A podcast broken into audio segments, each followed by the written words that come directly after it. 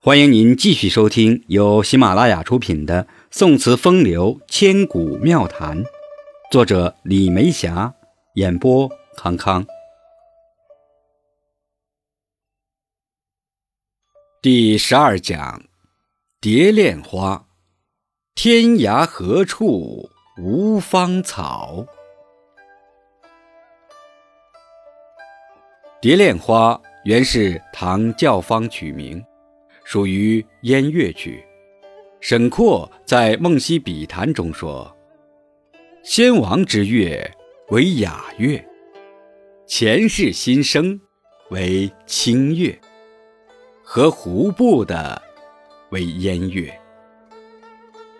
燕乐主要通过琵琶、箜篌、碧篥、笙、笛、节鼓、方响等乐器演奏。”既有汉族俗乐的风格，又有外来俗乐的特点，深受隋唐宫廷的喜爱。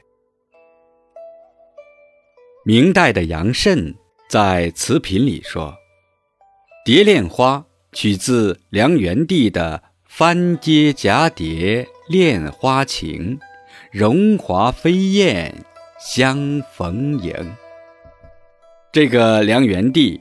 和南唐后主李煜、宋徽宗一个情况，就是文采了得，学富五车，可就是个政治白痴，可不是吗？梁元帝称帝后，当时群臣都建议迁回旧都建康，以稳定民心，可他就是不同意，而向西魏称臣了。原本以为。示弱就可以保全自身，奈何西魏早就打他的算盘了。同年，他的弟弟萧纪在益州称帝，梁元帝就和西魏共灭了萧纪，还没享受到胜利的喜悦呢，益州已经被西魏吞并了。不仅如此，连襄阳也在西魏的控制之中。真是得不偿失啊！然而萧元帝一点没有反省策略问题，反而直接去讨还益州，还出言不逊。于是西晋的宇文泰恼火了，就派于锦、宇文护二人率军五万攻打梁元帝的江陵。这个梁元帝又不会用兵。于是被俘迫害。蝶恋花，花恋蝶，这个词牌充满故事，然而也受到众多词家的喜爱。冯延巳填词：“杨柳风轻展尽黄金缕”，富有视觉、触觉及想象之美，因此蝶恋花。有被命名为黄金缕。赵令畴填词道：“不卷珠帘，人在深深院，情深已非人懂。”为此又被命名为卷珠帘。蝶恋花，月下醉书语言石浪。宋代辛弃疾。九晚芳菲，兰佩好。空谷无人，自怨蛾眉巧。宝色玲珑千古调，蛛丝弦断知音少。冉冉年华无自老。水满汀洲，何处寻芳草？唤起乡泪歌未了，石龙舞罢松风晓。作为南宋豪放派的代表，辛弃疾的大部分词作。气势连贯，意欲沉雄。有杜甫的文史入诗的特点，更有其收复山河却又无能为力的愤慨。闲赋期间，山水重余，自得其乐，写了很多婉约词，与李清照齐名。然而，他的心一直在战事前线，直到逝世的那一刻，还喊着“杀贼”。杀贼，令人动容。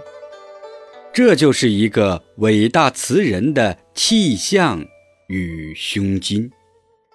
著名文论家吴衡照在《莲子居词话》中说：“辛弃疾别开天地，横绝古今。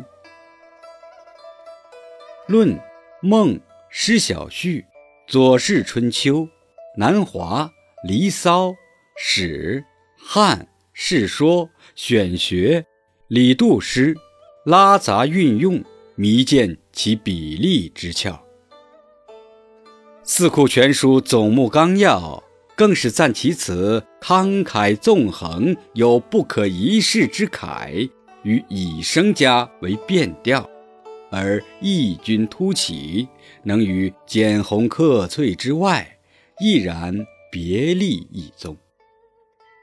这首《蝶恋花》就是辛弃疾闲居于上饶时所写，政治失意，生活孤独，即使经常翻山越岭，山水幽寂，流水潺潺，还是难以释怀。开篇一句“空谷无人”，却将这种内心的失落与悲伤引向天地境界。这就是新词最大的不同，在悲伤中有出路，在闲赋时有寄托。且看风清词作《蝶恋花》，花市，细染飞花无处挽。无处思量，飞雪非人算。花市以上留枕畔，婆娑其下应留伴。往事高歌难判断，此处空余谁料谁疲倦？叹。旧水无声止岸，叹山谷笛声轻转。《诗经》留下了一咏三叹的传统，这在填词中也非常好用。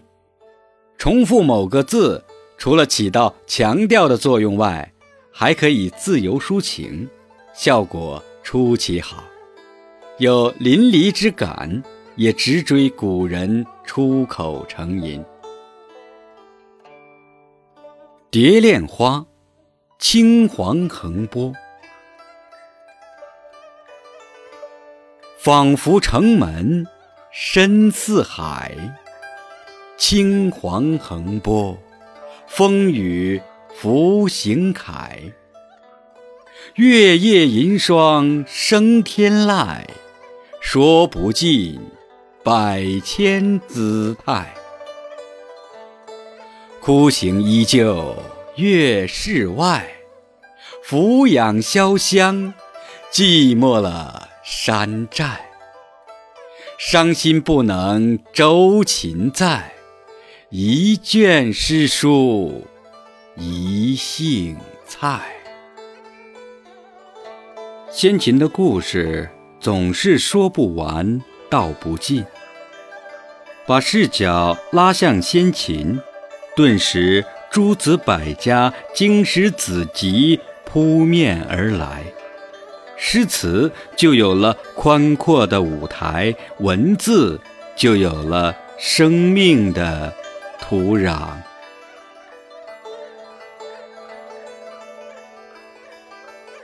听众朋友。这一讲就到这里了，感谢您的收听，下讲再见。